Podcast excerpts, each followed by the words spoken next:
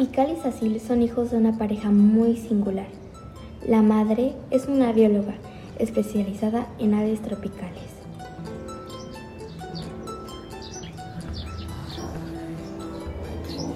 Y el padre es un epigrafista dedicado a desentrañar la profunda riqueza y sabiduría de los antiguos pueblos mayas a través de los textos escritos que se conservan sobre todo en piedra y están presentes en estelas, cerámica y decorando paredes de templos y edificios.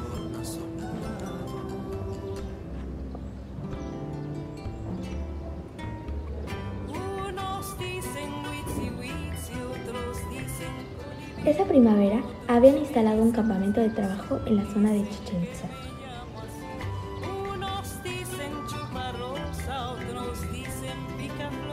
Caía la tarde.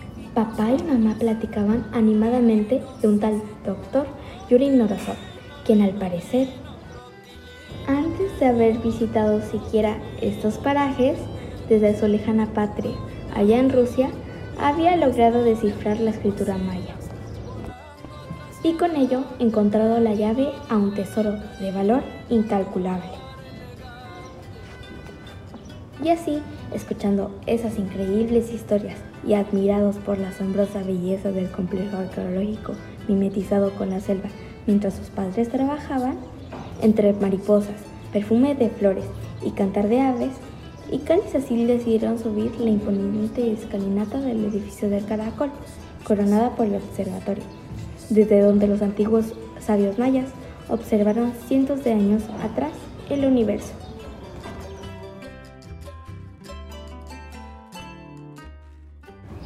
Contemplaban en silencio aquella quietud inmensa, arrollada por los sonidos de aves, monos, el murmullo del viento entre las hojas y el delicioso aroma de las flores, cuando frente a ellos apareció un ave pequeña y hermosa, de plumaje verde, que tomaba diversas y brillantes tonalidades, según la luz de la luna reflejaba sobre sus plumas color blanco nacarado.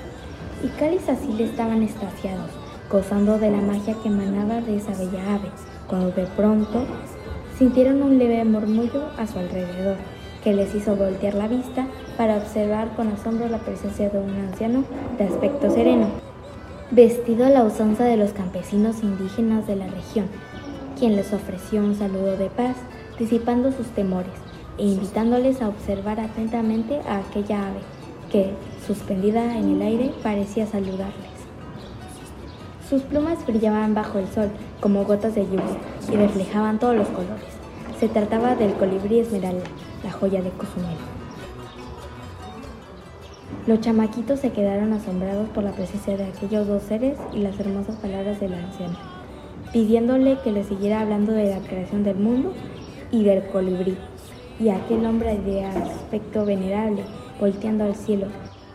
Les contó que los viejos y sabios mayas decían que los dioses habían creado todas las cosas de la tierra y que a cada animal, a cada árbol y a cada piedra les habían encargado un trabajo pero que cuando terminaron se dieron cuenta de que a nadie le habían encargado llevar los deseos y pensamientos de los hombres y mujeres de un lugar a otro. Entonces, como los dioses ya no tenían ni barro ni maíz para hacer otro animal, habían tomado una piedra de jade, la habían tallado hasta formar una flecha delgada y pequeña, y cuando estuvo lista, soplaron sobre ella y la pequeña flecha salió volando y cobró vida. El anciano prosiguió diciendo que los dioses habían creado así nuevo ser frágil y hermoso. Le dieron al colibrí encomienda de llevar y transmitir mensajes celestes, pero también los pensamientos y deseos de los seres humanos. Es así que desde entonces fueron considerados por los mayas como los mensajeros de los dioses. Y Cal recordó que en maya a esa bella ave se le dice Ish Tsutsunum, pues su aleteo produce un sonido parecido a un sonido y va volando de flor en flor, bebiendo su néctar y polinizando los campos.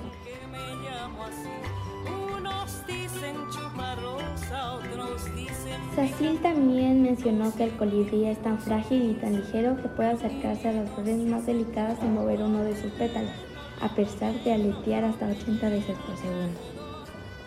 Ensimismados en la conversación, Otro colibrí se volteó entre ellos, y Cal instintivamente intentó atraparlo, pero el anciano le dirigió una seria mirada y con una voz de como de crujido de piedra, le advirtió que los hombres de antaño también trataron de atrapar al colibrí para adornarse con sus bellas plumas, lo que provocó que los dioses se enojaran y ordenaran que si alguien atrapaba a Ish sería castigado, razón por la cual hasta el día de hoy no es posible tener un colibrí en una jaula ni tampoco en tus manos. El anciano explicó que los dioses ciertamente estaban disgustados, pues la especie humana ha puesto en alto riesgo el hogar de todos los seres vivos, a su mensajero y con ello a los pensamientos sabios llenos de vida y paz que transmite un alma a otra, el bello y frágil colibrí. En referencia a los hombres dioses, exclaman, Binan Upuxikal Pulan Tutukul. Se fue su corazón, está sumergido en su pensamiento. Súbitamente, mirando al infinito, el anciano abrió sus brazos y miles de colibríes cruzaron el cielo azul. Tijereta, el esmeralda, el cándido, el colibrí berilo, el col azul, el canelo y tantos otros, tejiendo un hermoso lienzo colorido.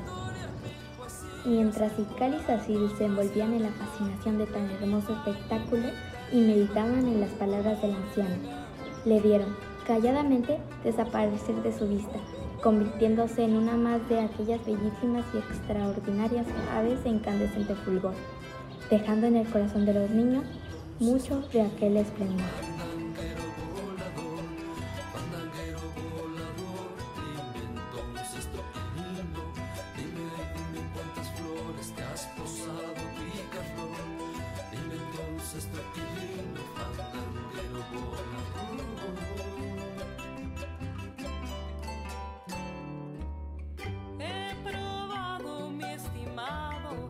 espiga roja ardiente, la gran ceiba majestuosa y el colorín colorado.